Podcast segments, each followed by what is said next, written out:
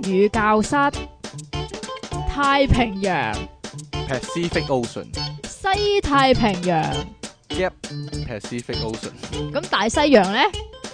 電腦大爆炸。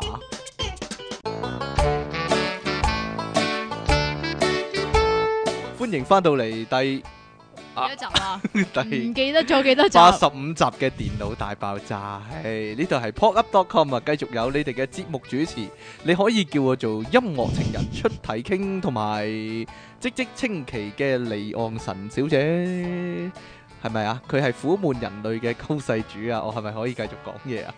係啊，好俾一分鐘你啊！點樣啊？你有冇去求簽啊？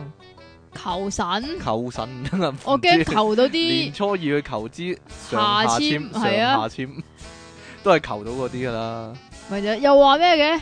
咩啊原？本又話抽起晒下簽嘅，喂，我真係唔想佢幫我求喎，年我年都都唔係想死手嚟喎，嘅咪。仔 搞乜鬼啊！我自己求得唔得啊？ 哎呀，求到衰晒，佢仲話乜嘢喎？正通人和人和正通埋，其話佢話下簽都係好嘅，咁樣啊啊係咯 下簽都係好，咁有乜唔好啊？ 唔知啊，係啊，冇乜係唔好但成噶。單嘢好奇怪真係。啊佢拎去其他地方度解簽咧，冇人肯解喎。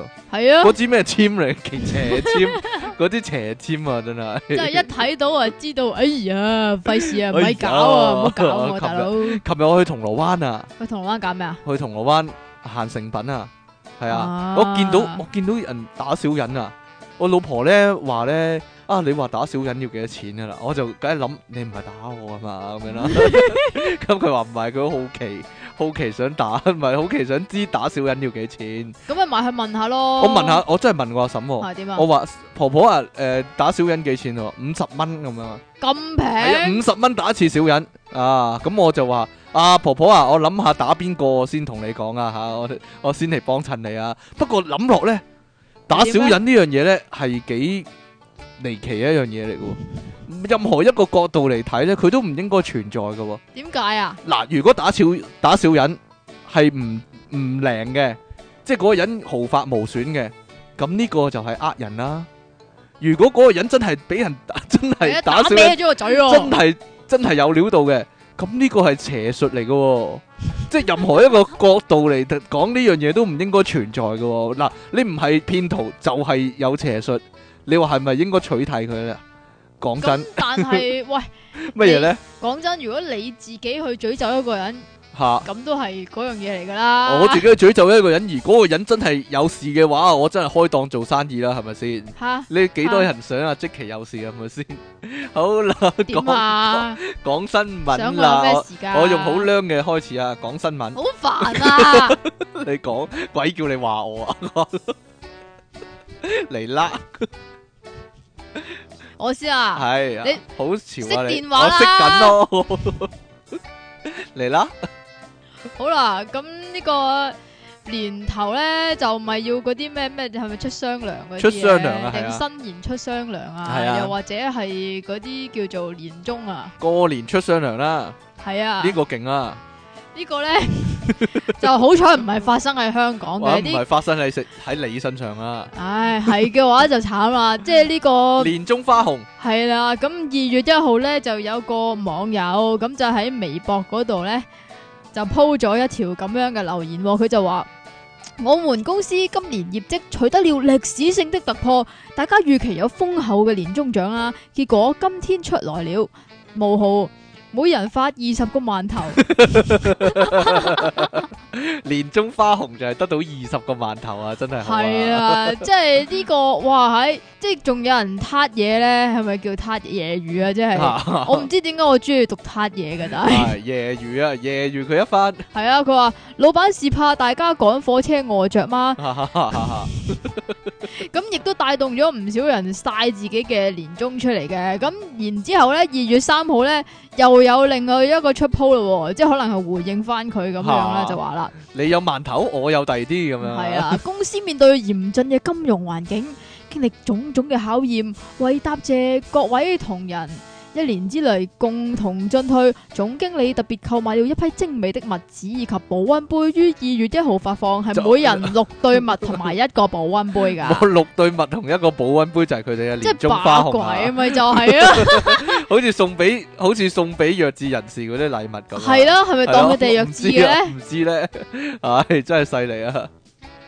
好啦，呢、個哇，唉、你好叻喎，你跳咗咁係多啊。，楊美女啊，上計程車到頭就緒喎，一份五個鐘 喎，呢、個係啊，呢個留俾啊留翻留翻翻俾我，可能好多人羨慕呢個計程車司機啊、的士司機嘅經係啊，歷有啊。個洋樓啊， 有個洋樓啊，佢話咧，唔係有棟洋樓，係有個洋樓啊佢，話七即係點鬼妹啊，七點九啊交更啊，呢、個鐘師傅接咗呢個的士啊，繼續揸啦，咁就做咗三單生意之後呢，行行下去到呢個東都賓館附近呢，又係台灣新聞嚟㗎呢個。大陸㗎好似，二烏五大陸路喎㗎，嚇佢話咧就有一個外國美女咧招手就叫車啦。咁呢個咧呢條女咧幾正嘅喎，似俄羅斯人喎，皮膚雪白，對眼咧就綠色嘅，仲識講中文喎，真係離奇啊！啊真係。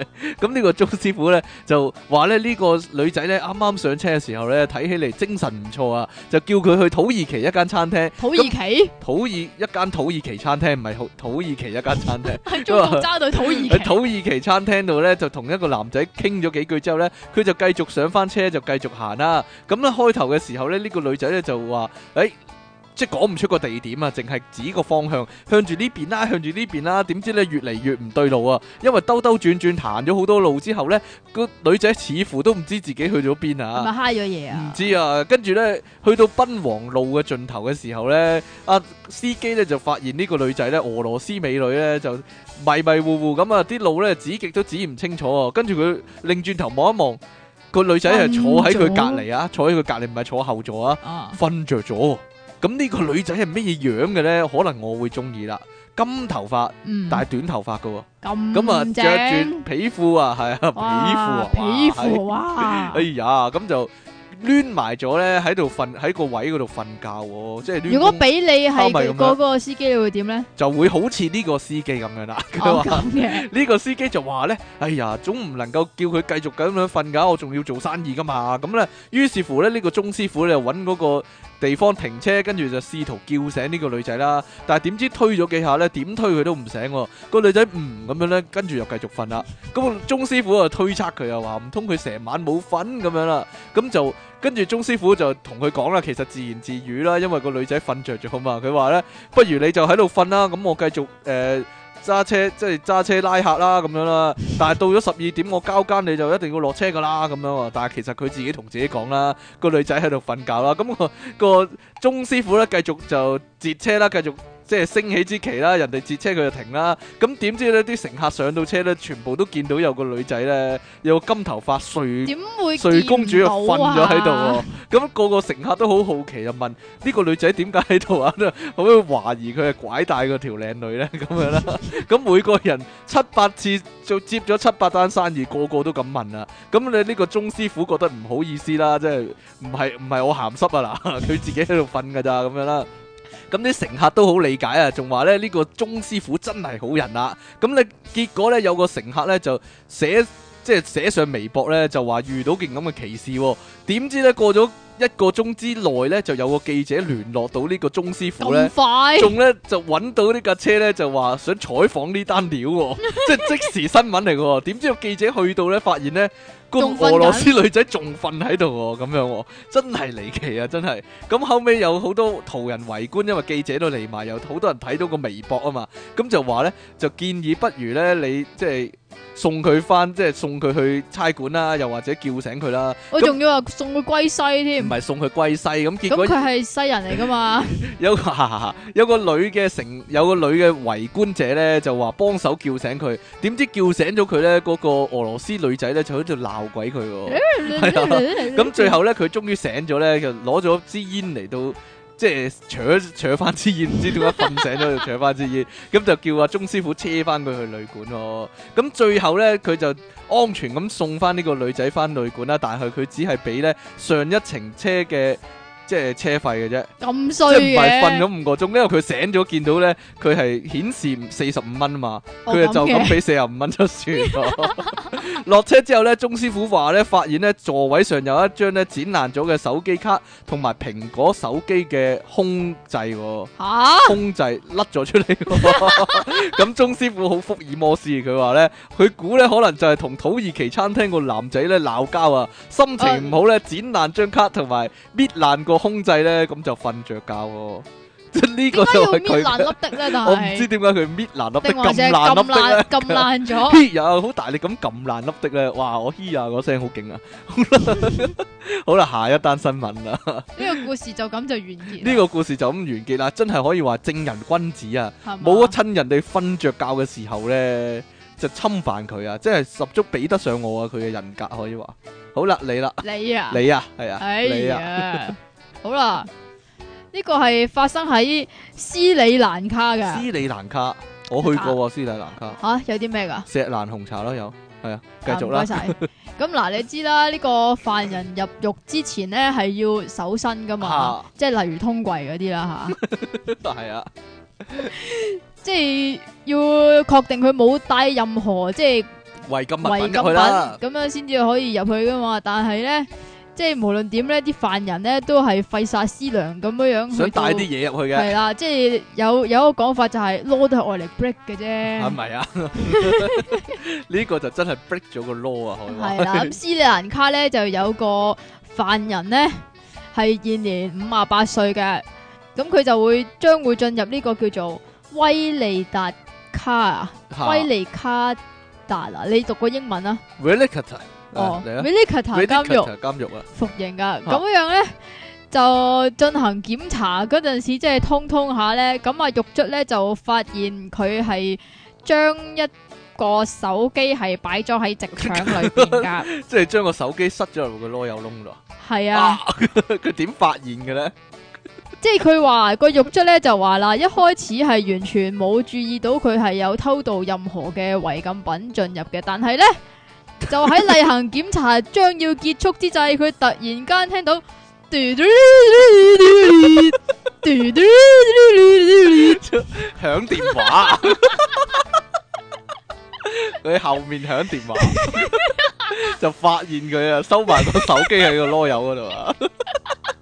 呢個呢個 Jack S 本來想做噶嘟，唔。係 係吧？啊，呢個 Jack S 本來想做噶，但係咧 佢話咧冇人肯做一來，二來咧呢個係冇可能嘅任務，因為咧當年拍 Jack S 一 movie 啊一嘅時候咧，嗰啲電話好大嚿啊，塞唔到落去 啊！佢佢本來設計嘅場景就係嗰個人行下街，哇！佢誒個電話響，跟住佢喺個籮柚度攞個電話出嚟聽啊！點但但係唔啊？得啊，後 尾就改咗改咗嗰、個嗰段片段咧，變咗玩具車啊！哦，咁樣啊，原係啊，來係啊，係啊，係啊，係啊！但係點知咧，現實世界竟然有人咁樣做，咪就係，仲要係即係嗰個犯人係送去附近嘅醫院，咁要照攞 X 翻個光。電話 出嚟啊嘛！好心去校震機先啦，唉呀，真係搞搞震， 真係咪就係就係佢唔記得熄機同埋唔記得校震機咯。冇錯啦啊點解塞咗入去就好似要我咁係啦啦，唔記得集校震機啦， 但係咧我冇擺落個籮柚度啊，你擺咗喺邊啊咁？擺咗喺台面啊，哦咁得未嘅，啊？ 唔怪之咁響啊 咧。二百公斤豬獸性大發啊！停車場硬上呢個乜乜轎車啊？呢個咩哦車啊 Vol Volvo ？Volvo 啊啊！ ，Volvo 系中中文點講咧？呢、個啊我唔，你知真喎係啊！ 點解呢個唔係蛙佬咧？哦，哇唔知啊，亂。嚟啦，係啊！台北市啊木山路附近嘅一架停一個停車場呢，喺二月十日啊上晝呢，突然嚟咗一隻呢重達二百公斤，正喺度呢狂性大發嘅大公豬哦， 就對住一架呢 w 佬啊 嘅轎車呢。喺度係咁磨啊，磨下磨下磨下咁樣啊，搞乜呢？ 原來呢，佢就係發情嘅大公豬哦，咁就對呢個轎車嘅車尾呢，一跳跳上個轎車車尾呢，就做出呢個猥瑣動 作。哎 呀，只豬佢喺度只豬愛上咗架車佢喺度啊。搞緊架 車啊，佢喺度搞緊架轎車啊，從後而入喎、咁過程之中呢，就將整架車呢就找滿呢個爪痕啊，同埋口水同泥巴，同埋呢個泥巴， 哇啦啦啦一路流口水，一路 搲，一路又摁啊摁啊摁啊摁啊，最後呢仲射埋喎，喺個泵哎把上面射埋。呀，咁啲停車場員人員你見到好驚啦，哎呀點算啊？會唔會下一個輪到我㗎咁樣啦？咁就上次講個豬走啦，個豬又死都唔走，係咁摁喎，未搞掂啊！哎等陣啦，等陣啦，咁啊係咁摁 啦。 你唔使做埋動作嘅，後尾唯有報警啦，但警察嚟到呢，亦都冇辦法喎。咁後尾就唯有叫咗台灣嘅動物保護署啊，咁就嚟呢，攞晒啲麻醉針呢。佢話呢，因為呢個大公豬皮太厚呢，就打咗好多次麻醉針呢，啲藥效先至發作喎。咁就終於呢個豬呢，就攤咗喺度啦。經過兩個鐘頭嘅情況，兩個鐘頭嘅佢搞搏咗鬥 兩個鐘啊。啊個豬摁咗兩個鐘啊， 咁就終於啫令佢瞓翻低啦。但係最麻煩嘅就係咧，由於呢架轎車咧受唔起呢個強姦嘅哎呀粗暴咧，呢個板面咧呢個車頭冚車尾冚咧多處被撞凹啊，俾佢搞凹咗， 即係摁凹咗。再加上咧附近養豬嘅人咧冇人承認咧係公豬嘅主人喎。呢個停車場嘅老闆咧就喺度傷腦筋，點樣同個車主解釋咧？啊點算 咧？仲要自己咧揞荷包咧賠翻架，即係整翻架車啦，即係抹走啲污糟嘢之外，仲要 賠翻架車俾人啊啦，即係即係整翻架車啦。呢度俾佢搞凹咗，呢度又俾佢搲爛咗咁樣啦。係啊，點樣呢度仲有啲整白色嘅東西返添，冇辦法啦，真係慘啦，真係。好啦，你啦，都係啊有關啲肥嘅東西喎，都係有關肥嘅嘢啊，但係今年蛇年喎，唔係豬年喎。係啦，肥點蛇樣咧咯，得唔得啊？ 咁美國有一個受過重困擾嘅藝術家，咁佢係想了解一般大眾係點樣看待佢，即係好似佢咁肥嘅肥妹又或者係肥仔咁樣啦，所以就花咗兩年幾嘅時間喺全球各地一邊旅行一邊用相機從旁去記錄佢自己嘅生活啊。咁結記果錄呢自，己嘅生活定記錄另一個肥人嘅生活啊唔？係自己，記記錄自己嘅生活，即係寫呢個日網誌啊。即係影低佢自己啊。咁結果發現呢，大多數嘅路人見到佢呢，面上面都係流露住充滿極度厭惡呢、嘲弄呢同埋鄙視嘅神情嘅。咁衰㗎係啊好似你遇咁着你樣啊，啦佢哋你 啊，個肥人遇着你啊， 見到你啊個口型，我大胸圍咁樣，即係肥仔肥仔大胸圍咁樣啊。咁衰啊你，佢話即係見到啲人喺佢背後做指鬼指點點臉啊哎，呀，真係佢咪真慘係遇着你啊，你心地咁差啦啲啊人真係，佢話兩年多嚟咧，啊呢、個呢、個肥妹咧，即係呢個肥女藝術家，佢叫做哈利啊。吓佢係去過呢個紐約時代廣場、西班牙嘅巴塞羅那、芝加哥喺賭場、餐廳、公園、泳池等等唔同嘅地方拍攝，結果一次又一次咁樣令到佢失望。係啦，個個都係厭惡佢係啦，咁為咗報仇咧，我覺得係報仇噶吓。吓，咁啊，哈利咧就將呢系列嘅照片咧就命名做呢個等待守望者啊，咁樣咧就拎到去誒、呃各地展覽咁樣樣啦。咁最終係獲得好多人嘅迴響㗎。咁有人係稱讚佢勇於探索人類嘅本性咧，亦都有人要求：哎呀，唔該你快啲減肥，唔好淨係識得抱怨 啦。哦，其實佢唔係影自己啊，佢係影嗰啲咧望到佢嘅人啊，佢係咪喺背脊度裝咗個機啊？又即或係者佢係係影，即係咧。佢展覽嗰啲人嘅表情啊唔嘛。係，又或者係咧，可能佢可能係裝咗個，即係好似你拍自拍咁戲樣啦嗰啲係啊 steady cam 咁樣樣咧，啊，咁就係啦。其實咧有有個類似嘅實驗喎、點啊？有個大學咧有個女仔話要寫個報告或者論文咧，就要研究啲人咧有冇同情心啊。於是乎佢就假裝自己咧大咗肚啊，即係哎呀我意外懷孕啦、未婚即係婚前性行為啊。咁咧就睇下嗰啲同學點樣對佢啊。你記唔記得嚇呢、個呢個新聞啊？係啊，咁結果咧佢就話咧有啲同學咧就對佢好好好關心佢啊，但係有啲同學就話：，誒呢、你梗係自己衰啊、鹹濕啊先至啊搞成咁啦，咁又唔抵可憐啊咁樣啊，就有啲人就好冇同情心喎、咁樣喎、都係類似咁，同但埋係呢、啊通個通，常通常但係佢就假嗰扮啦，但係呢個肥係嘛妹就真係肥啊，係啦。啲冇冇得 就扮唔係肥扮啊嘛，啦，係啦， 就真係肥啦，所以呢個實況嚟啊。好啦，呢、個孖仔涉連環強姦啊，但係因為檢驗費太貴呢，就兩個都告喎、法國南部城市馬賽呢，接連呢就發生多宗強姦案啊，警方鎖定一對孖生兄弟係疑犯啦、但係兩個人呢，因為呢係孖仔啊，DNA 太接近呢，就冇辦法確認邊個係真正嘅強姦犯喎、咁所以呢，整只好同時控告兩人啦、呢兩個咧都係廿四歲啊，因為孖仔啊嘛，就都係呢個失業嘅貨車司機啊。佢哋涉嫌喺舊年九月至到今年一月期間咧，強姦六個呢。哎呀，個年齡就得人驚啦，年齡介乎廿二歲至七十六歲嘅女性。 哎呀，唔好笑噶。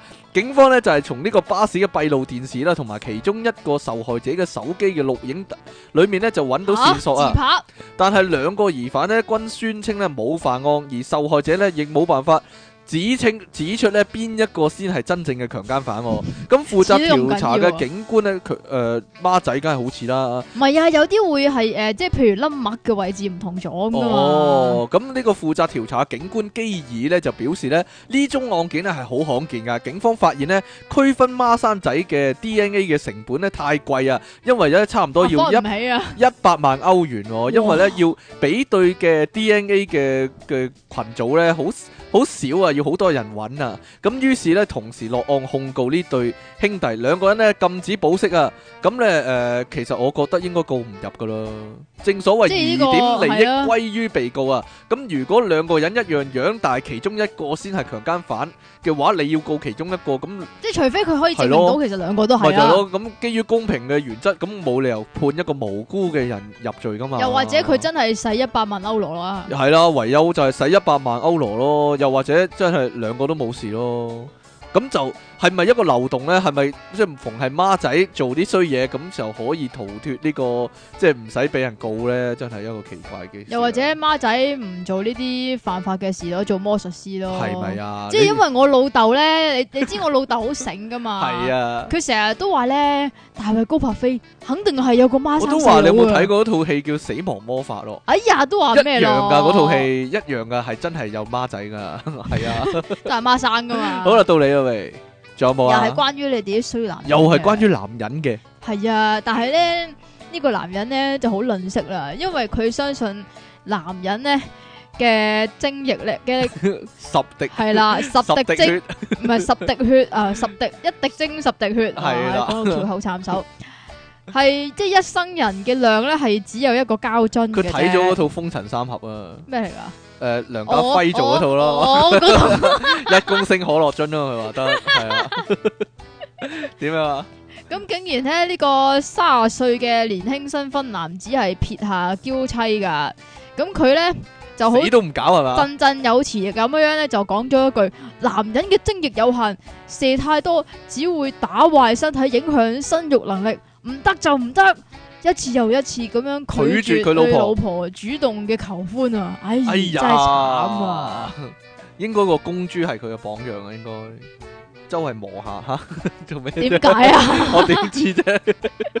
即係個公豬又咁恨做，呢、個男人又唔唔中意做，真係奇怪啊！係咩？咁你有冇諗過咁樣嘅咧？有冇諗過點樣呢？冇啊，我我不停咁創造出嚟嘅，應該係咩？ 係啊係咩？係咩？你真係醒啦，因為咩啊？冇嘢冇嘢。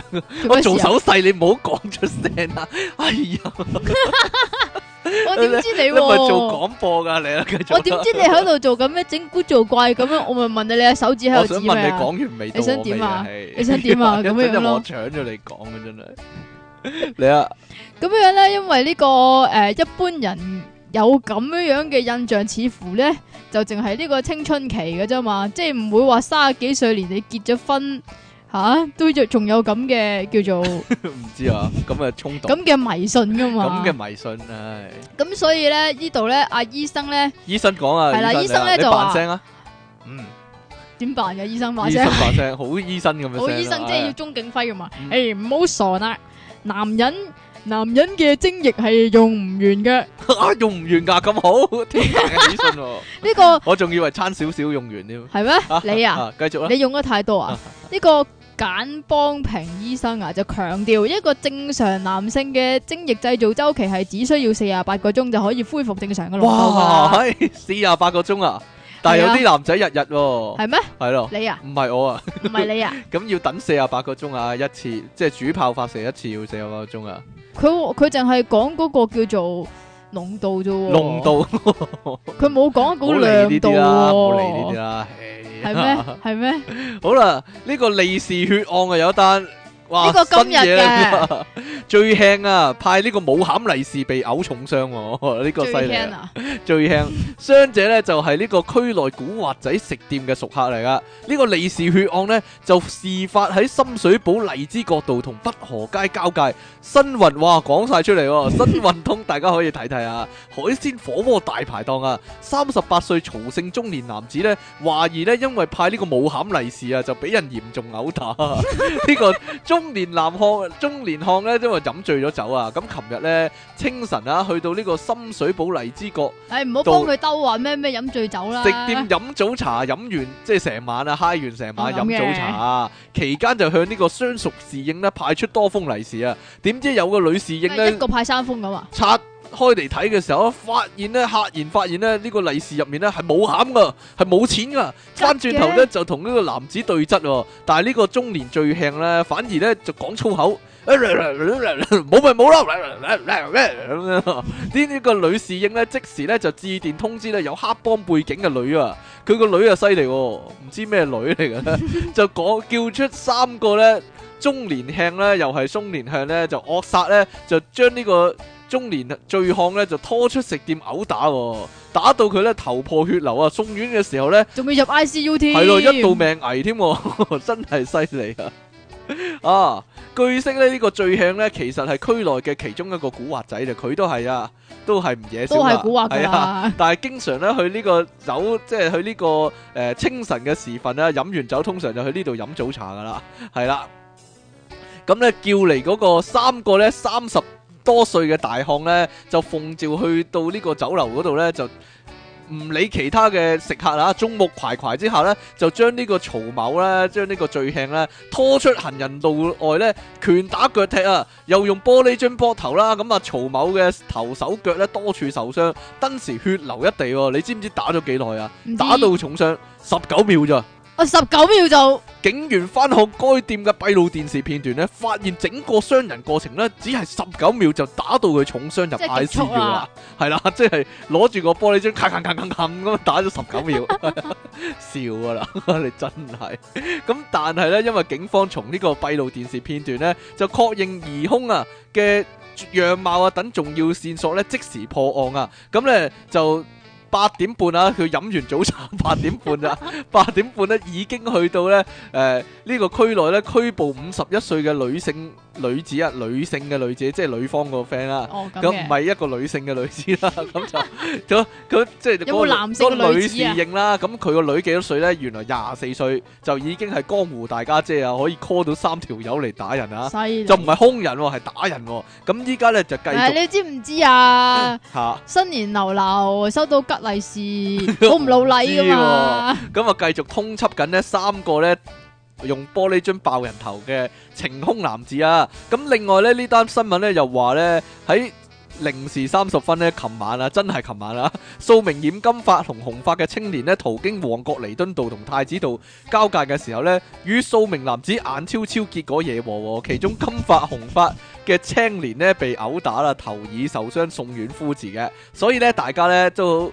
唔好亂咁染頭髮 啦，一來同埋二來就唔好眼超超啦。即其我勸你唔好染頭髮係啱㗎，真染係。 好啦啊啊！咁我唔係染咁金，大佬。系啦，我哋呢一集呢就係情人節之後錄嘅啊，咁係啦就於是乎呢，就講下今日嘅題目呢，講下食甜品啦。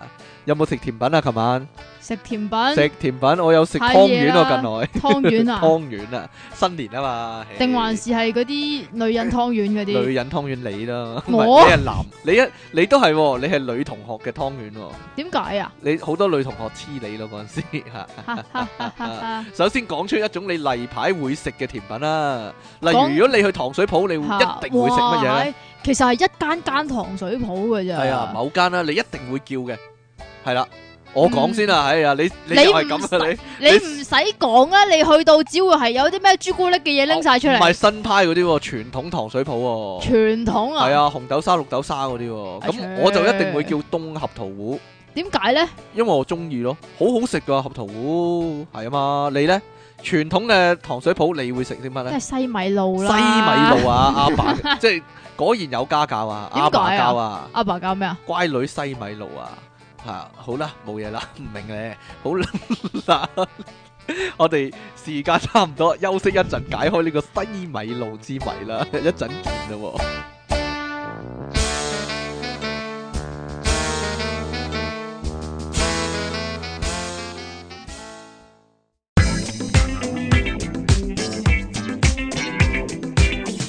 出體傾的英語教室，撚手小菜， Penis hand little vegetable。電腦大爆炸。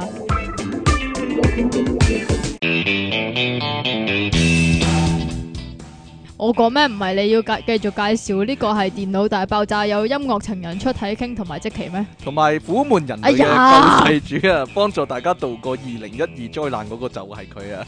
即即稱其離岸神小姐，好啦，救世主點樣啊？The one, the one, the chosen one，就係你啦。哈哈哈哈繼！續講呢個甜品啦喎，首先講下啲傳統甜品先啦。傳統啊，傳統啊，係啊，好傳統啊，紅但豆係沙啦，依家綠豆沙啦，依家嗰啲情筒咧都唔知做咩事會撈咗啲嘢。撈咗啲乜嘢？即係嗱，例如紅豆沙、雪糕紅豆沙嗰啲，係啊，有喎有啊，係啊，呢個咩咩雪糕西米露啊，雪糕即西係米露即係你西瓜西米露、芒果西米露已經唔新噶啦，雪糕西米露係咪啊？係啊，但係朱你古力雪但糕西係米呢呢露類你食唔食嘅咧？即係杏仁露、合桃糊嗰啲你食唔食嘅咧？麻麻麻麻芝麻糊但係你有冇食過 OK，先係啊芝麻糊有係係啊啊，我我但係永遠都唔食芝麻糊，點？解咧？太黑啊！你中意黑噶唔嘛？係啊， 即係食完之後咧，好似中咗個嘴毒咁啊，係係啊咯佢嘴會黑色咯，留翻啲黑色嘢出嚟咯，中你知咗唔毒知咁啊樣。誒以前咧有一期咧，啊咁我咧就成日去一間叫做誒中醫館啦嗯嚇，嗯因為我媽成日睇中醫，咁啊就幫襯開嗰個即係好惡嗰個咧。咁佢咧就嗰度唔知做咩事咧，有得賣芝麻糊喎，咁奇係啊即係開粉嘅。 怪，就係嗰個人覺覺得你好煩，叫你幫手吸嗰啲藥嗰嗰個啊嘛，我知啊，吸啲藥丸嗰個啊嘛，我知啊咪，吸藥丸啊啊、啤嗰啲啤膠啊，係啊啊咁樣咧，就有然芝之後麻咧糊賣啊，係啦，嗰啲芝麻糊開粉噶嘛，咁然之後我買嚟唔係即係誒誒，我阿媽買嚟，跟住然之後自己開咧，我咧永遠咧唔知點解咧都會開到剩翻啲粉，即係個底一定會有啲粉咁樣食咧。哦，即食嘅芝麻糊嗰啲係啊係啊，但係我係現成去糖水鋪我食嗰知啲啦，嘛，梗係即係要兩款，兩款，係啦。咁但係唔知點解咧，我通常食呢啲嘢咧，對於啲粉狀物體咧係比較有興趣啫。我即係。你係搞搞震啫，你係可能係你係啦，玩唔啫啊知咧。但係咧咁樣樣啊，即係我咪話我對啲粉狀嘅物體好有興趣嘅。咁你知道嗱，整甜品嗯，一定即係好多時都都係會有落呢樣粉，噶嘛，唔係都會有呢樣嘢嘅嚇魚膠粉。魚膠粉，係啊即係你整馬豆糕又要啦，你整啫喱又要啦，啫喱糖啊，係啊，係啦。咁咧，咁佢係粉嚟噶嘛？咁然之後咧，我又對呢啲嘢好有興趣啊嘛。然之後我又試過，試試食嗰粉係啊，吓，就咁咁 黑魚膠粉 冇味嘅咯，簡單嚟講。掠都掠唔切 咯，唔該。 喂，仲有嗰啲啊，雞蛋腐竹糖水啊，係嘛？係咪傳統嘢嚟啊？呢啲呢個都係。定還是係燒烤先會整噶？點解啊？雞蛋腐竹糖水，點解啊？啲人燒烤唔係帶個煲去，然之後自己煮糖水，就係、雞蛋腐竹糖水咁樣你通常咁嘅事咩？冰糖雪耳咯，同埋呢個木瓜雪耳咯。木瓜奶咁啊？唔係木瓜奶啊，木瓜木瓜奶唔係糖水嚟噶嘛，唔係甜品嚟噶嘛，係嘛？我唔知啊木，瓜雪耳啊，嗱，但係有啲嘢好奇怪喎，係雪點咧蛤膏你喺邊度見到啊？通常？雪蛤膏係啊我以前細個成日食過，成日食雪蛤，膏喎，唔係自己煮嗰啲喎，糖水鋪嗰啲喎，咪許留灣咯許。留啱啊！但係咧，通成日我嘅印象就係咧，佢硬係跟嗰啲雙皮奶啊、薑汁撞奶嗰啲嘅喎，有冇咁嘅印象咧？咧有冇咁印象？咧？都似似地啊！嗱，你去食紅豆沙、綠豆沙，好好難避免講啲鋪頭名啊。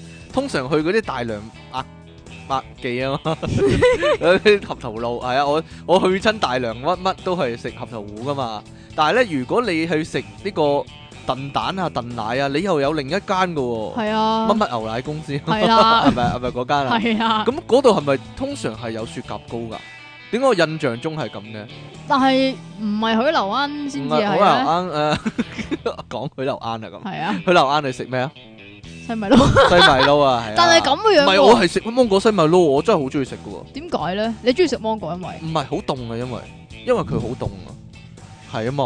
咁雪凍啲都凍㗎啦，雪凍都加凍幾多冰都笨，但係佢留啱係好凍啊嘛，同埋海底撈嘢咯。你食咪海底撈嘢啊？都都食。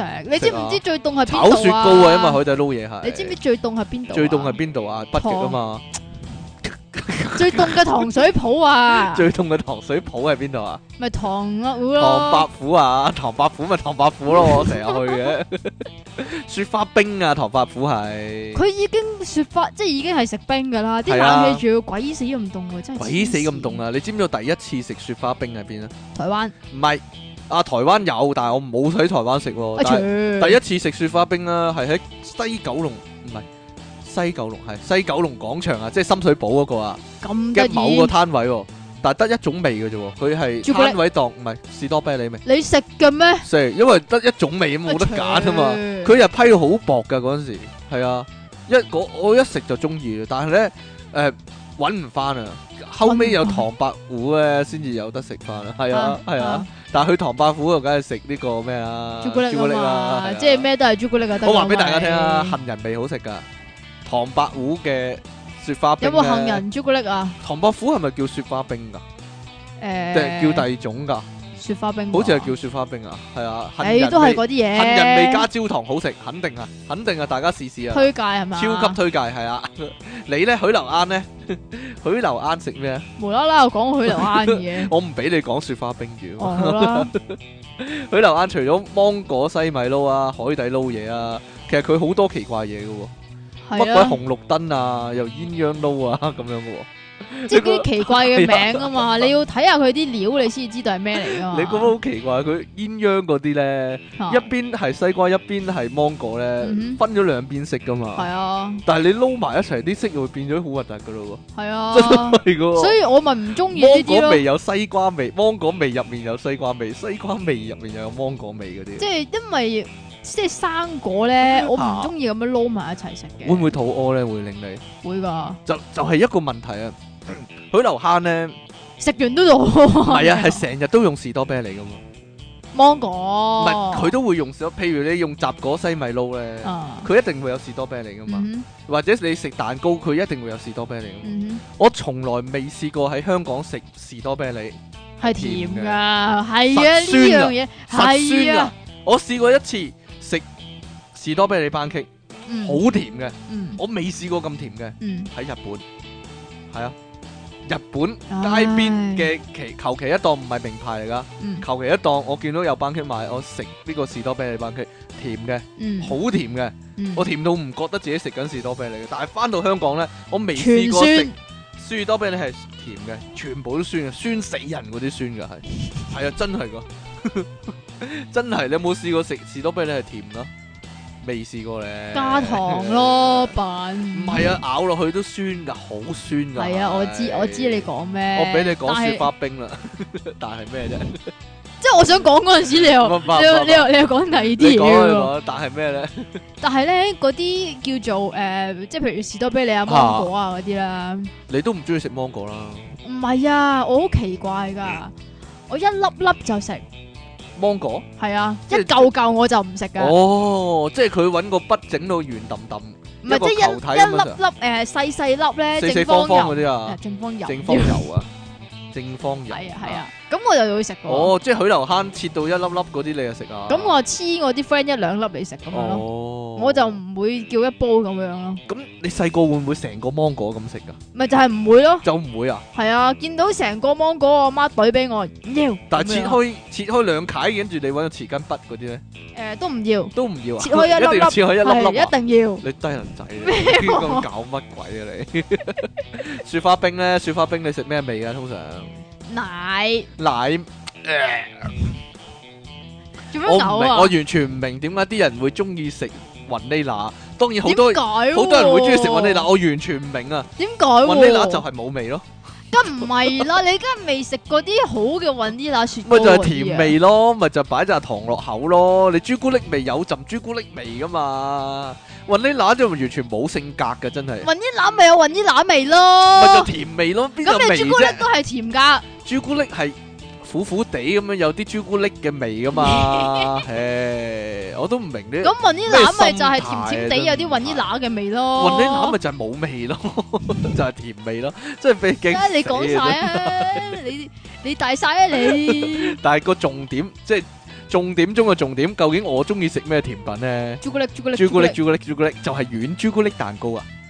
唔係你軟你咪就係朱古力一係就係朱古力包住朱古力啦，又或者一嚿朱古力裏面有朱古力啦，係啊，係嗱，以前兩大公司啊，一間啊 d e l e f a n 啊，吓另一間 Pacific Ocean 啊，吓係係呢啊，兩間嘅咩唔係即係未唔係興 Starbucks，哦未，OK 興未？O 興， K O K。咁咧就喺裏你面。呢你你依家係咪講緊你嘅食朱古力唔係心 路就歷喺裏面程？買朱古力蛋糕食啊，軟朱古力蛋糕喎、基本上咧以前咧好好正噶，啲軟朱古力蛋糕咧有兩塊朱古力嘅蛋糕啊嘅質地啊啊係薄嘅，啊就包住面同底，嗯中間咧成嚿都係軟朱古力嚟噶咯。啊如果你揾刀切落去嘅話咧，你會覺得自己係切緊朱古力，而嗯唔覺得自己切緊蛋糕啊，啊，又或者唔覺得自己似緊好鬼死咁樣好鬼死鬼底啊！真係啊啊但係咧，其實 Pacific Ocean 嗰啲朱古力蛋糕咧，仲好食過 Dairy Farm 噶。但係依家兩間都冇賣朱古力蛋糕啦。哎哎呀，我揾極都揾唔翻啦！Pacific Ocean 嗰個朱古力蛋糕真係好好食噶。咁依家咧只有能夠喺 Starbucks 度買朱古力蛋糕。你自己整咯，我自己整唔識整嘅。你整啲朱古力。包住啲朱古力咁咯。而且啊，越嚟越慳皮啊！以前啊，都係一大嚿軟朱古力喺中間噶嘛，依家咧就一塊薄嘅朱古力蛋即糕，係面一然之後一塊朱古力，啊然之後又一塊薄嘅朱古力蛋糕，又一塊朱古力咁樣啊！喂，越嚟越慳朱古力喎，真係衰啊！真係激鬼死人，真係。咁其但實係你唔係好好喎，嗬？咩啊？你唔係好好唔喎。係，我都你冇我鍾意咁瘋狂我都我都中意朱古力，係咯，但係冇你咁癲咁解冇啊我咁啫癲。狂咁中意朱古力蛋糕，唔即係朱古力可能係一種配料，係喎，係主角 嚟㗎，係主角中嘅主角咁但係佢唔會個主角同埋個配角都係朱古力咯，唔該主。角同配角同埋啲閒角同女主角都係朱古 力。係啊，男主角咧 咁，咁心太軟你中唔中意食啊？其實不心太軟我反而唔中意食。我都麻麻喎。點？解咧？係咯，點解？因為咧個朱古力你點解個餅皮咧，即係你切開入面有嘢流出嚟嘛，嚇兩樣嘢咧都太大陣奶味啊！真真噶，即係無論邊度整嘅心太軟蛋糕咧，都係好， 都係雖然佢成嚿黑炭咁樣啦，你覺得佢好朱古力啊，但係咧其實你食落咧就你。食到有少少唔係朱古力，你就嫌棄人啦佢你。太朱古力，佢太過多奶味啊！你一聞落去咧，成浸奶味嘅， 都唔係朱古力味嘅，咁樣就激鬼死啊！真係，所以我試過一兩次之後咧，我我已經死心啦，我唉唔要啦，心太軟。其實其實冇朱古力味噶，真係噶，大家 大你家幫試食。你幫朱古力心太軟倒咁咪啊！但係可能有人好中意食心太軟，我老婆好中意食心太軟嘅。啊但係依家佢話你食一啖啦，咁樣我都唔食啦，一一啊一一控埋佢咧，太大浸奶味啦，係啊嘛， 唉冇嘢啦，即係佢表面上係朱古力，係啦，其實但係奶佢假扮嘅，係係啦，即係真係俾佢激鬼死啊！真係好 啦，但係最難揾啊，我好中意嘅一樣嘢，但係好難揾嘅嚇杏仁豆腐，哇！係啊。我專食杏仁豆腐，但係其實就好難揾嘅。市面上咧冇乜糖水鋪唔係係有杏仁豆腐賣唔嘅。係嗰啲即食嗰啲咩？係即食嗰啲，即食嗰啲我會啊買，但係咧其實鋪頭係應該會應該可以賣杏仁豆腐噶嘛，但但係係其實有好啲少鋪頭會有杏仁豆腐嘅，咁但係你中唔中意食豆腐花先？麻麻地。點解咧？我中意食杏仁豆，唔同質地嘅兩樣嘢。我知硬。啲啊嘛。係。啊，兩樣嘢完全唔同質地嘅，但杏仁豆腐食落去又好似怪怪地唔咁。怪我好中意食噶，我好中意好中意。但當然可以自己整啦。以前咧蘿蔔神咧係有杏仁豆腐粉賣㗎。吓？咁啊自己整可以好似整啫喱咁整啊，咁啊都會買，但係依家咧已經冇咗嗰樣嘢啦。咁後來咧就出現咗喺啲日式百貨公司咧就有日本嘅杏仁豆腐粉啊，咁就先至食得到啊，係啊。又或者你當然可以買即食嗰啲啦，即係果凍，果凍即係你去行 Sogo 或者吉呢度啊，咁嗰啲果凍咧索 即係好似好似四方果啫喱咁樣，但係日本嚟㗎啦，咁就。有其中一包咧就係杏仁豆腐，入面都係液體嘅，咁就一粒粒杏仁豆腐嘅，所以嗰啲我都以 OK 為嘅我以為杏仁豆腐係日本嘢唔咯。係中國嘢嚟噶，日本仔中國係嘢係啊，日本仔係見到中國嗰啲好嘢、好味嘢就整去日本度賣啫，係啊。咁嗰啲吉屎巨鏈嗰啲吉咧，屎巨鏈喺邊度買 㗎？嗰啲吉屎巨鏈布甸吉啊，屎布甸啊，係啊，都係日本啊嘛。係啊。但係你買現成嗰啲定係鋪頭食嗰啲先？哇喺诶铺头都有，好好貴噶嘛，係啊好，鬼貴，廿蚊一點個，廿五蚊一個啊。譬如你食唔係喎，講真，其實你去誒乜乜壽司啊，原啊原乜壽司我嗰唔嗰啲咧，佢嗰啲冇咁好食㗎。佢都係紙包裝，佢都係即食噶，佢都係倒俾你噶咋。 我知佢唔啊，係嗰自己啲冇咁好食整㗎嘛㗎，所以咪就係咯嗰個吉士布丁其實就係布丁狗啊嘛， 係啊嘛，係，所以咧都係自己去超級市場買啦，係係咪啊？啊，不過講開呢個，你依依家仲講緊傳統啊嘛。講緊傳統唔傳統都得啊咁嘅，你講啊，唔你唔講啊傳統啊，我都唔知呢個叫唔叫傳統啊，嚇又或者係叫做港式甜品啊，嚇點樣咧？榴蓮整嗰啲榴啊，蓮布丁，唔榴係唔係唔係榴蓮蓮布班丁，戟榴蓮啊，班戟係啊呢係啊，個係咪香港嘢嚟？香港嘢，我諗係香港嘢啦，我諗某人發明㗎啦，滿記發明啊嘛，滿記定法記啊滿？記定法記咧究竟好難講喎，咪就係因為咧嗱，西貢滿記好多人排隊啊因。為我去過呢個西貢即係正牌嗰間滿記，我就未去過，啊但係深井嗰間法記我去過。你知唔知嗰度有榴蓮區㗎？榴蓮區啊，係啊，係即係好似點樣㗎禁煙區咁係一樣。啊即係個如果花名嚟嘅。即係如果你去誒、呃榴蓮區嘅話咧，你就又可以食普通嗰啲，又可以食榴蓮嘅嘢。但咁其如他果地方就唔准食榴蓮啦，係啦，即係如果你去咗非榴蓮區嗰度咧，你就唔可以嗌榴蓮就唔班戟啊可以㗎榴啦。蓮忘返嚟係 到。你食唔食㗎？你完全唔食嘅。 No way！我係食榴蓮㗎嘛，所以我都食榴蓮班戟㗎。係啊，呢度我寫唔識寫個棘字咧，我寫咗英文個棘字啊，冇嘢啦。哈哈哈啊但係你係咪中意食芝士餅㗎？中意。我從來唔中意食㗎，點改咧？唔係覺得特別好食咯。你你唔中意係硬嗰定軟嗰啲咧？其實我覺得簡兩單樣都唔中簡意。單嚟講嘅話，係因為佢唔係朱古力。 但係你點解中意食芝士？我覺得芝士餅好滯啊，好滯啊！咁有啲檸檬芝士㗎嘛？檸檬芝士，即係酸啊酸地好似我都食過，可以好可以一吃嗰個都係嘛？可以一最吃。衰冇朱古力，但係冇朱古力， 朱古力芝士餅咁就唔使芝士啦，就咁朱古力餅啦。哎呀，係啊嘛， 係啊嘛，係啊係啊係啊。喂，你話傳統嗰啲咧，其實去完飲咧嗰種。未點雙輝嗰啲啊？系啊，即系嗰啲甜品一定係紅豆沙或者綠豆沙喎，哦，又或者係一定係紅豆沙同綠豆沙你自己揀一碗喎，係咪啊？诶、都係嘅，又或者係有嗰啲叫咩啊？嚇渣渣，渣渣啊，紅豆溝綠豆啊，又或者有唔人係咧紅豆溝綠豆啊，係乜狗屎垃圾豆乜撈埋加多龍湯寶啊 係啊，嗱嗱有個疑問啦，茶餐廳食嗰啲紅豆冰綠豆冰咧，係咪紅豆沙加咗冰咧？啊綠嗱，豆沙加咗冰咧？呢呢個係咪一個係啊疑問嚟噶？係啊，絕對係啊，再加啲花奶落去啊，係啊，係啊，就係紅豆冰啦。係啊，哦，但係你有冇試過街邊檔買嘅紅豆紅豆冰綠豆冰啊？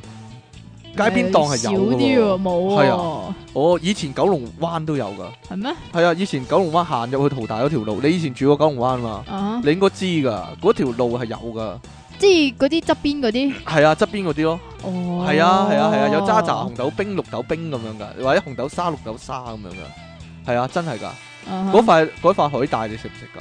邊塊啊？綠豆沙入面嗰塊嗰塊係海，唔係啊，因為我唔係好食綠豆沙嘅，係啊，你唔係好紅豆食紅，豆沙我係食。哦，咁然之後呢即係你知道紅豆沙咧，咪有陳皮整嘅。係啊係啊係啊係啊，陳皮紅豆沙咁所以咧，有陣時咧，你去酒樓食，咁酒樓唔會夾俾你噶嘛，嚇，咁就會中伏啦，就會中 伏。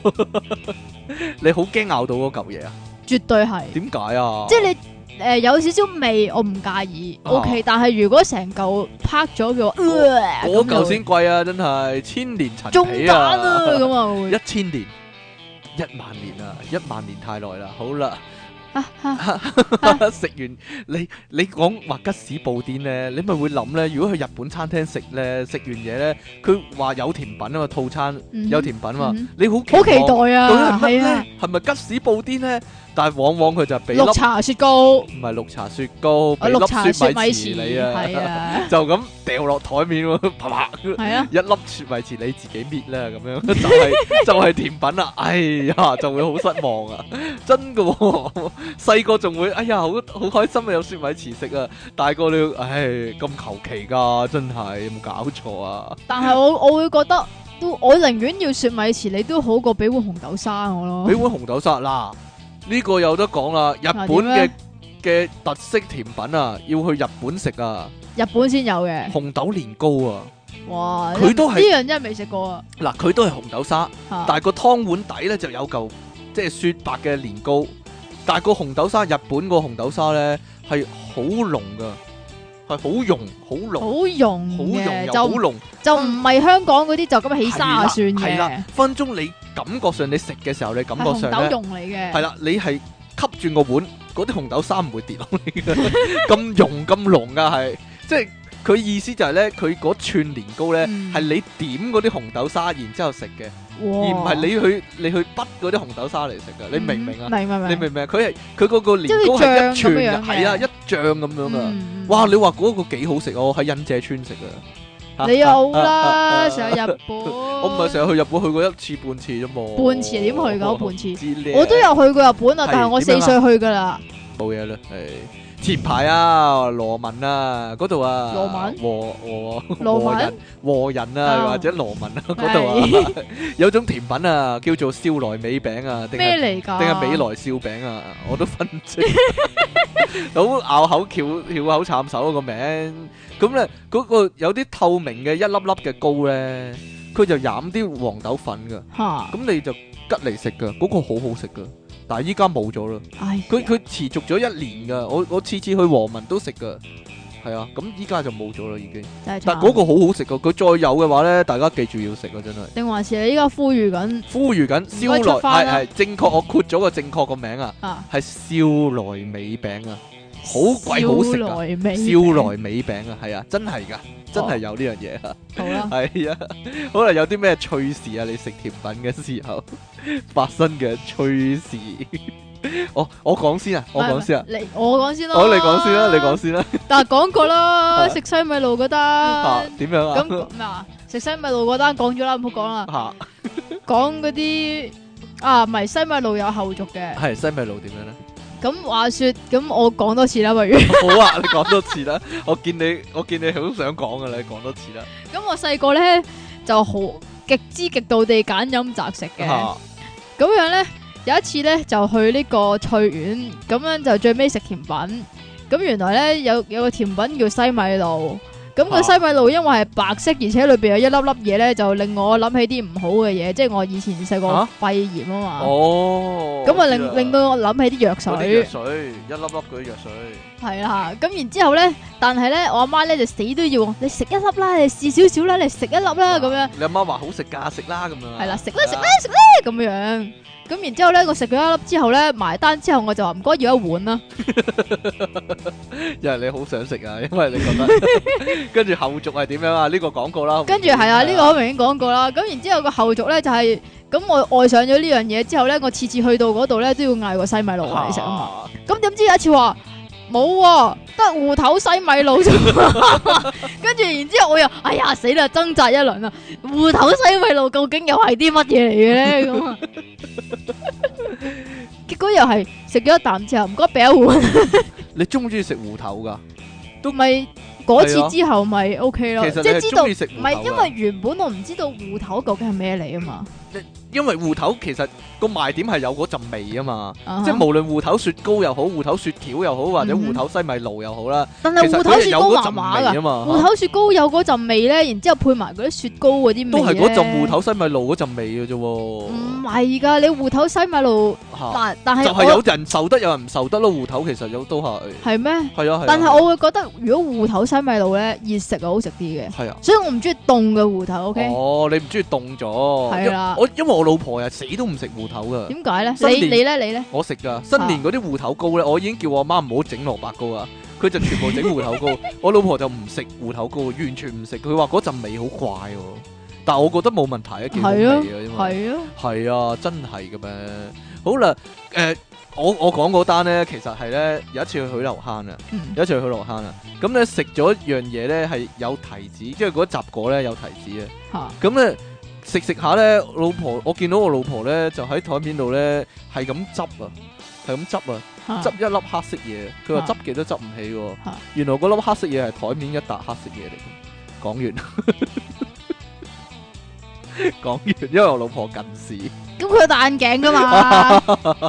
近視深咗啊，要換。好撞！鬼，好撞鬼啊！真係，哈哈哈哈啊啊啊依講家唔講唔講埋去食雪糕？你講埋食雪雪糕噶啦，糕嗰度啊，雪因糕為我食完想雪糕講，，我食想完講雪雪糕。糕啊，你就講雪糕啦，點樣啊？係啊，咁呢個又係發生喺我好係呢細 個。又係即其啲奇怪嘢啊，奇怪咩怪恨啊，即奇怪恨點樣啊？ 食雪糕我唔中意食過雪糕嘅喎。唔係唔係唔係唔係，要咁樣講嘅。啊咁我細個咧係極之極到極其地揀飲擇食嘅，咁啊揀飲擇食到連雪糕咧都唔係好食嘅。吓咁呢個應該係誒爸爸媽媽嘅喜訊啊啦，係咪先？但係我自從食咗呢個齋牙士嘅誒呢個呃誒雲呢拿雪糕之後咧，我就中意咗食雪糕啦嘛。咁所以其實雪糕都會食嗯冇嘅。乜品味咯。做咩？啫？雲呢拿真係，跟住朱古力啊，我 哋繼續啦，你繼續啦。係啊，朱古力雪糕有嗰啲朱古力粒嗰啲啊嘛，係嘛？係繼續啦。咁然之後咧，有一次咧，好細個，應該兩兩三歲，唔知啊三歲未啊？我啊諗差唔多啦。咁就去海洋公園，即係誒成家即係加埋阿阿嫲、阿爺啊、表哥啊嗰啲一齊去啦。吓咁然之後玩到即係差唔多最尾，咁就去買雪糕食。咁咧，你知道嗰陣時嗰啲雪糕咧，咪有誒咩雙空嘅？啊你記唔記得啊？我知我知我知，兩個單頭啊嘛。空、啊雙空，又或者係淨係杯咁樣，即係普通杯咁樣啦嗯。但係依家係咪冇咗雙空呢樣？冇啊，冇咗咯，係啦，係啊，揼上去咯，依家。誒係啊係啊，即掟佢上去以咯前有兩頭，即係係兩兩個斜頭咁啊嘛，係樣噶咯。嘛。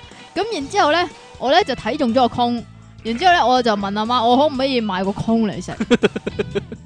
冇咁我空媽埋啊，白我媽痴梗係話唔得啦，係咪先？咁啊然之後咧，我媽咧就話你你淨係可以，唉、你求其買個雪糕嚟食啦咁樣。跟住咧我就求其嗌下，譬如啊誒朱求古下力你啦啦咁咁樣樣，啦朱古力啦啊是但啦咁樣。跟住咧但係你個目標係個空嘅啫。其係實啊，但係我阿媽咧就真係醒到問變，佢淨係佢買咗個杯俾 我。係咯，紙杯裝住雪糕咁樣啊， 等你冇空食 啊。跟住然之後，唉攞到翻嚟，咁我我又唔 like 啊，又喺又喺度咿巴鬼叫咁樣樣啦。咁我阿媽又唔好老皮啦，跟住然之後咧，佢就即係行開咗咁樣樣啦。跟住咧，我見到佢咧做咗個動作咧，嚇佢係背住我，然之後咧隻手咧插咗入去有所動牛作啊仔褲個袋嗰 度。咁然之後咧，我就開始搞佢個 pat pat 啦。你知因唔知為你點解咧以？為佢 我以為佢將個空收埋咗喺啊個 pat pat 嗰度，其實係收埋咗個電話喺個 pat pat 嗰度。 冇啊咯，你嗰陣時幾多歲啊？二十都二歲，都話兩三歲咯，兩三歲，係講開雪糕啊，你有冇聽聞過或者去過啊？嚇以前有間特別嘅雪糕店啊，又專又係賣發埋泡膠雪喎，唔係發泡膠雪糕，係專咩啊賣埋啲奇怪味㗎，哦飯，味雪糕我、都想食咖咖喱味雪啊糕同埋誒清酒雪糕、殺茄啊，係啊，我清都酒雪我都糕。想食啊，但係嗰間冇叫食木田過園啊，啊，木田園啊，去台灣㗎，我好似係日本定台灣木田園特，即係嗰啲特別味嘅雪糕啊。咁佢標榜用嗰啲奇怪嘅材料啊，又又唔係唔係奇怪嘅材料，啊天然材料嚟整，係係。啦咁樣啊。 咁我食過幾次啊，因為你咧食過佢咩味咧？請問飯味咯、清酒味咯，我都好中意食。啊咖喱味我都試過，啊係啊，因為唔係咖喱味嘅大便啊， 咖喱味嘅雪糕，因為佢喺一百八樓下啫嘛。你記唔記得啊？一百八下低行上去咧，嚇一百八個下低就係 嗰個木田園雪糕啦。係咩？依家冇咗咯，依家冇咗啦。唔怪做唔住噶，啦做唔住噶，依。家係啊， 依乜嘢都做唔住噶，依家係。唔係啊，但係咧，我想講一樣嘢乜嘢先，啊哦插一插個插一插開個話題啊，，插啦。插開咗點啊。樣啊？其實咧，依家咧咪好興食甜品嗯嗯嗯嘅，嗯，應該係係咪自從呢個糖白糊嘅棉花冰之後啊？下就全部人抄佢啊嘛，係啊就，整棉花冰啊嘛。係啊。但係唔係喎，我覺得好多甜品屋咧係抄許留蘭嘅喎。係許留蘭，即係呢啲傳比較傳統港式嘅甜品吓就一定要啦。唔係唔係傳統港式甜品喎嗱，其實西米撈呢樣嘢係嚇許留蘭發明噶嘛。啊但係咧好多甜品屋咧就無啦啦加個芒果西米露喎。哈嚇又係凍嘅啊喎。以前傳統嘅西米露全部都係熱噶嘛。咁佢哋係咪抄許留蘭呢？嗱，無啦啦又唔知道西瓜西米露，又唔係啊撈喎，啊嗱又芒果西米露咁樣喎，全部都係抄許留蘭嘅喎。就算你話五代龍狼呢， 五代好多好多怪名，五代同堂呢，佢都無啦啦整啲乜乜西米露嘅喎。啊佢好明抄實許留坑嘅喎，同埋咧嗰啲所謂新派嘅創意甜品咧，通常都係啲無厘頭嘢砌埋一齊，又話係咯又或者改啲奇怪嘅名喎。咯。例例如一嚿一嚿格仔餅加嚿雪糕咁，又話係一種甜品。其實兩樣嘢冇冇關係嘅，夾埋一齊啫嘛。你覺得咧？咁即你係一格可以一咪你一個格咁仔你咪可餅，以食朱古力味格仔餅加朱古力味雪糕咯。咪就係咯。咪其實兩樣嘢其實唔可以話係一個創新嘢咯。一個格仔餅落啲煉奶，跟住畢嚿雪糕落去，咁點叫係一個甜品啫？咁點先叫做一個甜品嗱譬啫？如就係朱古力啦。譬如我唔中意嘅，我唔中意。你心太軟係一嚿嘢嚟噶嘛，啊即係佢係本身係一樣嘢嚟噶嘛。但係嗰樣嘢唔係格仔餅溝雪糕嘛，但係改個名喎，叫做即係改個好好聽嘅名啦，類似黑金剛咁樣啦。啊咁、其實係格仔餅加雪糕喎，咁邊係一種甜品啫？唉，咁黑牛你都唔 like 好噶難啦。好難理解，真係好難理解啊！算啦，嗱，依喂，家咁紅豆冰都係嗰樣嘢嚟啦。 紅豆冰都係嗰樣嘢啊！唉，我唔知啊，可能呢 樣嘢，可能呢啲嘢咧要一即係幾十年時間變咗一個傳統，佢先至會俾人俾人認同啦係。嘛但我我唔認同佢 啦。仲有你忽我略依家咗唔，認同佢啦。你忽但略咗深水埗起家嗰間啊，係啊？邊個啊？邊個啊？松記啊，松記啊？ 有啲咩食啊？你你啦，你你最耍家啦，松記。點解會咧？你話好好食啊嘛？五色湯圓啊，係咪六嗰寶個？啊，哎六寶湯圓啊，嗰個啊？係有啲咩啊？？其實嗰間好傳統噶喎。嗰間有係咯，好多傳統嘅嘢。啊，然之後咧，啊有啲好好騎嚟噶，係咩咧？即係嗱，你西米露嗰啲西米就係細噶啦。嗯，然之後有啲大嘅吓大嘅西米，吓乜然之後咧就俾個名佢叫咩咩明珠咁樣樣，乜明珠咁樣，係哦，啊大粒西米露，係一大粒西米。呢個許留坑就一定冇噶啦，呢個係啊嘛，佢係你咁，你覺得珍珠奶茶算唔算甜品咧？珍即係珠都係奶一粒粒嘢咯，珍珠奶茶啲珍珠啊 嘛，係你知咯唔知仲有白珍珠啊嘛？係啊係啊，有白珍珠有黑珍珠啦，係啊，但係嗰啲白珍珠咧，又好似唔係嗰啲誒叫做丸子嘅喎，係啊啊嗰啲小丸子有另外一樣嘢嚟嘅喎。嘅。呢個就令我諗起個上海鋪啊，嚇嗰個嗰個甜品啊，出名甜品酒釀丸子啊，嗯嗯，你食唔食噶？上好食過酒釀丸海子，係咯，啊，哎仲點樣有啊 你想唔係點唔啊係因為上海鋪咧， 你講開啊上海鋪咧，上海鋪有好多甜品嘅嘛，嚇嗰啲啊桂咩花糕啊啦，高力豆沙、高力豆沙係啊係啊誒香嗰啲叫咩啊？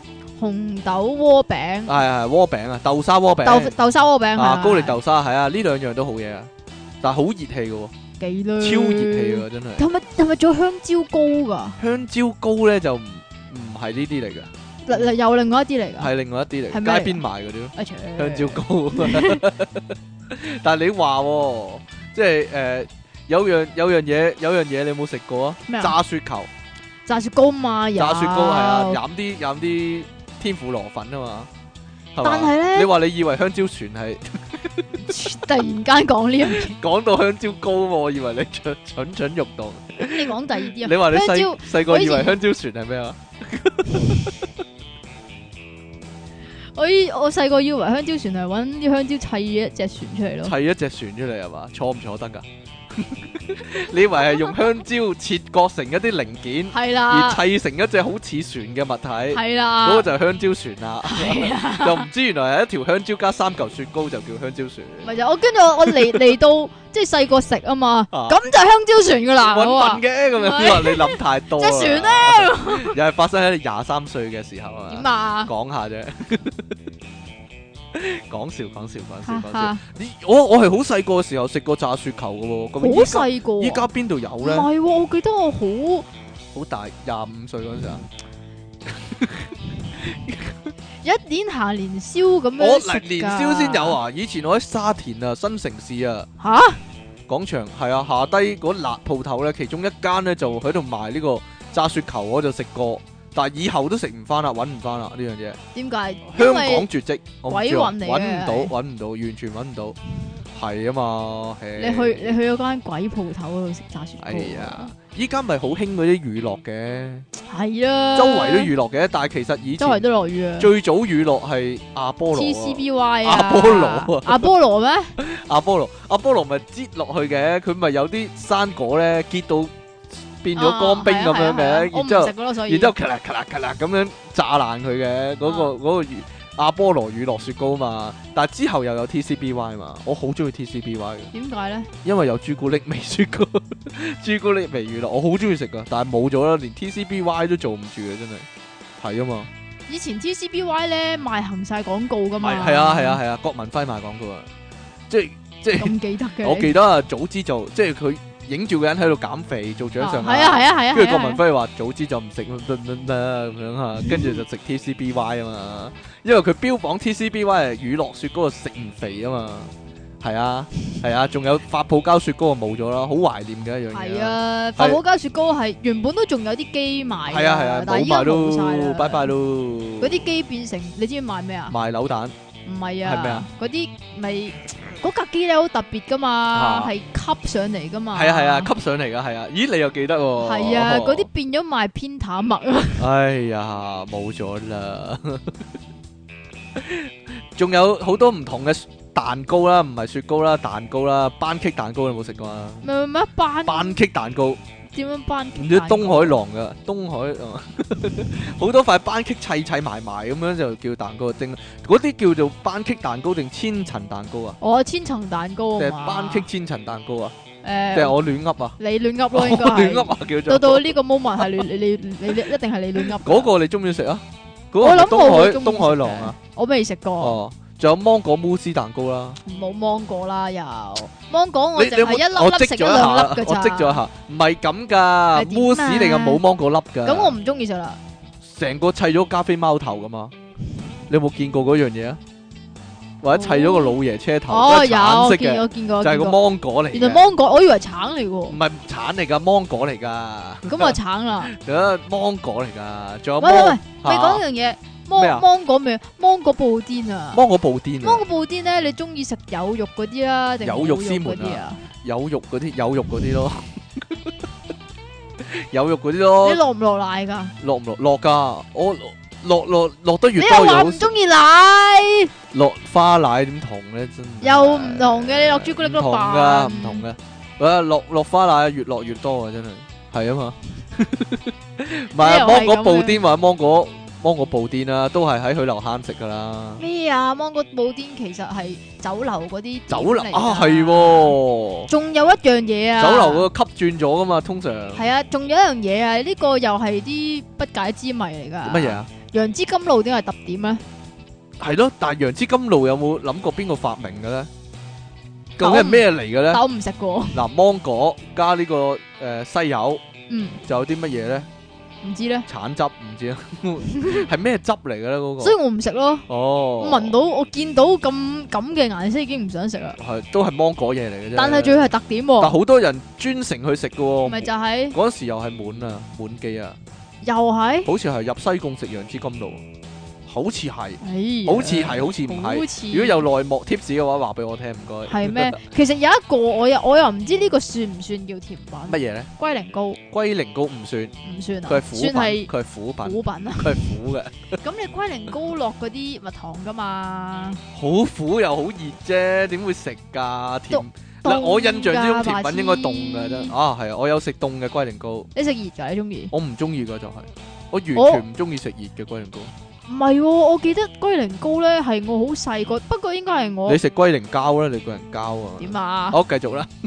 你好細個好中意食啊，唔係啊，係我細個俾我老豆坤啊，昆你啊。所以我以為係甜品啊，哦，你明唔明啊你老豆就係海天堂啊，原來佢冇鬚 冇㗎，收。哎呀，佢唔會成日咳㗎，同埋你知唔知有呢個叫魔鬼蛋糕同天使蛋糕啊？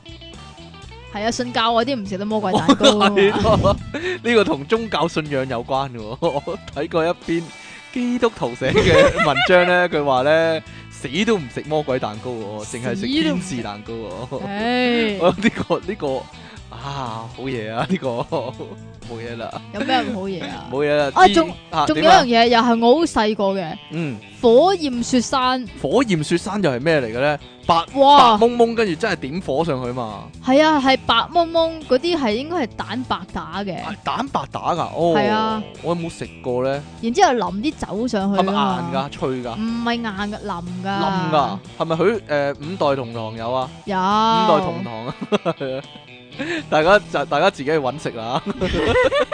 今集之後，大家自己揾食，好唔好食嘅咧？嗰樣嘢係咪有啲酒好食味啊？係啊，有啲枕味，係但係啊嗰啲有冇會酒好，味啊？你有冇問人酒味啊？咁樣但係嗰啲好似係橙酒，即係我唔知，可能係誒有咁你又好嘅中意食啦，就係唔係 OK 你食嘅橙嘅一個契機啊？點啊，點咧？好慘咁走啊！你唔啊係你唔係應該 講。點樣啊？但係呢樣嘢咧係我好細個嗰陣時咧喺呢個叫做錦繡花園嗰度食嗯㗎，嗯嗯嗯因為因為我表姐喺嗰度住㗎嘛，哦，啊咁然嗰度之就後有間嘢有啊。係啦嗰間。即係佢裏邊嗰間西餐廳食嘢咧，就會有嗰一個甜品啊。嗯然。之後咧，嗰、個廚師咧就會喺你面前點火啊。哦，犀利喎！仲但有係咧，我想講嘅一樣嘢你就講咩係啊？辣親你唔係啊，五代同行咧吓，冇火嘅，冇火燒咗先出嚟啊！真係衰啊！係咪已經窿咗啦？五代同廊出嚟嗰陣時哦係，啊，所以我咪即真係係佢入面衰燒咗咯咯，，真係衰到嘔啊！唉！即係食火焰雪山最期待就係就係嗰想下佢火啊嘛，佢有火係啊係咪先？啊！仲有自助餐啲甜品，你使唔使講下？啊，依家咧有嗰啲叫甜品放題啊，甜品放題啊！即係係直啊頭，直成個自助餐都係食甜品㗎，係啊，又係自助餐入面嗰啲，即係一個匙羹上面有劈嘢咁樣叫你食咗佢嗰啲啊，係啊嘛，自助你餐好講到咁鬼味嘅，自助餐好興係咁噶嘛， 即係一個碟仔上面有一劈嘢，咁咧就你食咗佢啦，咁拎翻去，或者一個匙羹啊，上面有劈嘢咁樣咧，就你又拎成個匙羹拎翻去咁樣噶嘛。你知唔知我講我乜知啊？你講有咩啊？啲自助餐又係，懶係特殊咁咧，有啲好 test strip 係咧，啊係即係係，即係有啲試唔管係嗰啲係酒嚟嘅，啊，又有有啲類似啫喱或者筆上啊食噶啊嘛，都得都得。又係咁樣甜品啊，就係係啦。 當然自助餐有各式其式嘅蛋糕等住你食啦。系，啦，但系你都係淨係攞朱古力味啦。布朗尼啊，布朗尼啊！啊，好啦好啦，原即來係布朗尼係朱古力蛋糕嚟㗎。即係各式各樣嘅朱古力質地嘅蛋糕啦，嘅物體啊係係啊啦，總之有朱古力咧，即係啊係但係朱古力一定要係主角，唔可以係朱古力粒喎。係啦， 唔知即係唔可以，即係唔可以係個曲奇咧啊係牛油曲奇，但係有朱古力粒呢個啊，唔唔合格，唔唔得要。唔得，係一要定有本身朱古力個曲曲奇都係奇，朱古力，係然之後係啦有朱古力粒。係啦，冇咁錯如啦果朱古力曲奇有芝士粒咧，唔要， 係雜雜啊，mixer mixer，唔要呢啲 mix，我要純種嘅。你好煩啊！好啦， 最出名嗰啲咪 B 仔涼粉嘅，你有冇聽聞過啊？有，但我唔食涼粉。即係唯一一件。事就係、我想講就係、其實咧嗰樣但係嘢你唔係唔食咧，涼粉嘅咩？我試過食一兜咯。其實就嗰係樣食咗一兜之後就以後唔食啦。唔係一個問題，其實係點嗰樣嘢咧好出名啊，嗯，淨係出名大兜一嘅，除啊完完全。重量不重質嘅。咁你係咪都係出名大兜啊我？出名大兜，但係又質有質有量。係咩？係咩？係咩？啊 好啦，咁聽完今集之後，大家各自去揾啲甜品食下啦喎，好嘛？ 有咩有咩朱古力蛋糕係好勁好食嗰啲咧？唔該報報料啊！係一定要係全報部報料係全啦，部都係朱古力啊好嘅厚啫實，嘅朱古力係係啦，啦好重質量嘅朱古力，即係 double 朱古力都唔夠，要 triple。係出體傾送出一蚊麵包代用券一張啊！ 好嘢，哈哈哈！係咪留咗好多年㗎啦？留咗好多年嚟啊！即期送出飯後甜品雪米糍兩粒，兩粒啊！原來你嘅 size 就係雪米糍兩粒。好啦， 你嚟啊！你嚟啊！你嚟啊你嚟啊！啊，我先啊，嚇讀信就我先嗱，新聞就即期先，呢個規矩嚟噶啊。啊親愛的電腦大爆炸，咦？佢寫電視大爆炸。 親愛的電視大爆炸節目主持人，你記錯信啊啦！啦！今次我想 challenge 住阿昂神 Jackie，好似對強國人有少少意見，但係呢昂係由卑精嚟，你有何解釋？你對唔對得住測謊機嘅考驗？另外，我上次去長洲見到 A.V. 日太少食，以為有啲冇格仔嘅嘢啦，點知佢令我太失 望啦。有格仔啊。我的字值幾多分呢？愛稱霸的師弟相，你佢咧師弟啊呢個朋友呢，愛稱霸的師弟呢，佢真係 send 咗幅相嚟呢，就係、長洲嘅 A.V. 日泰小食啊！我唔知點解佢叫做 A.V. 日泰小食啦。係啊，我貼翻個幅相俾大家睇下啦。即係以為有 A V 咁啊。嗯以為有 A.V. 人喺度煮嘢啦，或者唔知啊。好啦，呢、咁啊個諗多咗啦，係咪啊唔？知呢，你啊， 點解又係咁㗎？一定但係係點咁啊解啦。點解怪怪的咧？今次唔知咧，可能佢唔得啊，可能啊啊出爆炸私人有啲問題啊，哦 創意出有唔啲到問題。嘢啦，已唉經嚟啦，即其離岸神。暗暗沉沉 我我知啦吓，其實呃爆炸 啊！爆炸私人相，係啦，其實佢咧已經不拘泥於呢、個即係格律啦，佢唔哦再受呢個框框限制哦啊，係我佢哦已呢經個看破紅將塵啊來啲係啦啦，將來啲詩會更加跳脱啊，可以 話係唔使跟格式噶啦。新年嗰陣啊，朕就喺年初一行下街啦，行下行下，突然見到前面有對情侶，個男嘅突然間瞓低喺個女嘅私處底下，同佢講：你知唔知前排我點知未講完，個女嘅就彈咗句：你咪講過咯。跟住個男嘅又話：啊 g e t 奇，不如我哋情人節。又係未講完，個女嘅又話：你咪講過咯。然後個男嘅起翻身繼續行，個女嘅同佢講嘢，我一陣要同阿媽，我咪講過咯。